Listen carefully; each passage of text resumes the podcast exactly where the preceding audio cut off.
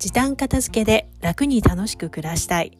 この放送は時短片付けオーガナイザー浜名愛が家事や仕事に毎日忙しい女性が片付けを時短にしてやりたいことを楽しく実現するためのラジオです。こんにちは。えー、今日はですね、えー、子供が片付けが苦手でどうしようというご相談があったので、えー、ちょっとそれについてお話ししたいと思います。えー、っとですねあのまあ片付けが苦手な子と言ってもあのいろんなタイプがあると思うんですけど、えーと、その方の場合は、えー、床いっぱいに物をひ、えー、おもちゃとかね広げて、えー、それを片付けるのが難しいということで、えー、ご相談があったんですけれども、えーとうちの娘もまさにそういうタイプでしてあの一つのものでね遊んでいて途中で何か他のものに気がいくと、えー、それまで使っていたものをそのままにして次のものに移ってさらにまた次のものに移って時々、えー、その広げたままの他のものにまた戻ってっていうような感じであの部屋の床をね、えーと、おもちゃで埋め尽くすっていうこともいまだにあるんですが、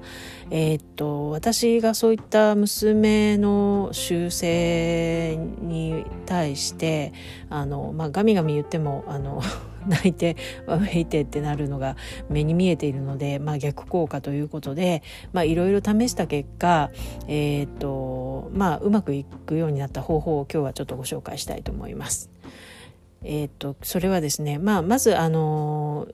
普段の片付けサポートでは、えー、使用頻度とかあと自分の好き嫌いとか、えー、そういった形で4つに分けるということをするんですけれどもあのそれはまたちょっと別で置いておいて普段の片付けとしてどうするかっていうことを、えー、お話しするとえ、っとですね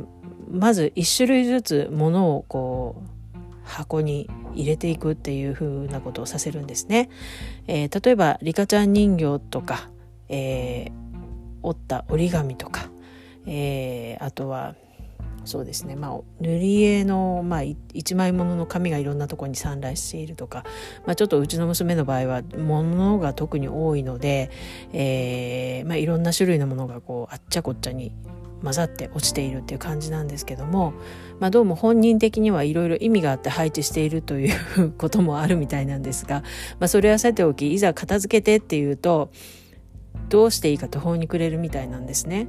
で、えーと、うちの場合はあのリカちゃん人形とかあの、まあ、細々したおもちゃなんかは、えー、っとですね、20センチ ×10 センチぐらいの、えー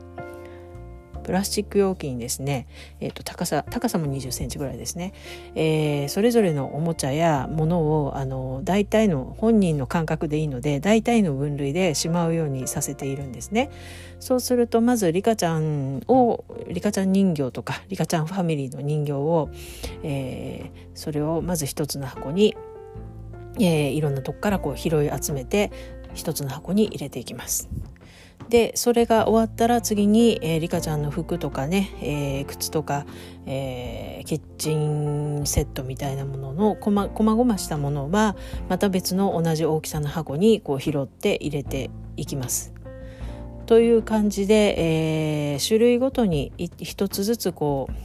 あの片付けを進めるように話を毎回していたらだいぶあの自分でできるようになりました。ただ時間はすごくかかりますので、ま、あの真横にくっついてあの監視するようにずっと見ていたらかなりイラッとくるのであのこれをとにかく拾拾い集めてねみたいな感じでそれでしばらく放置してで途中でま気が散って他のことをやっていたりしたらあれ片付けはどうなったの？みたいなことを言うとあそうだった。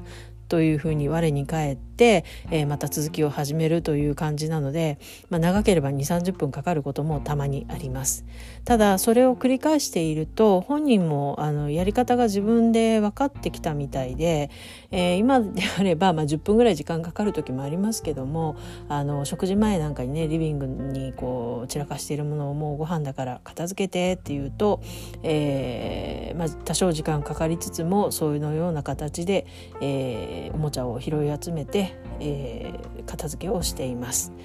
で、まあ、それもねあのできるようになったものは何年か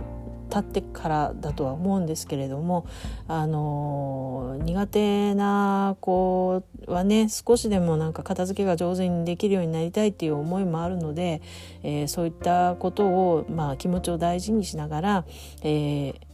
まあ、焦らずゆっくり何回も何回もこう繰り返し教えてあげるとできるようになるというあの例を今日はお話ししました。ということで今日のテーマは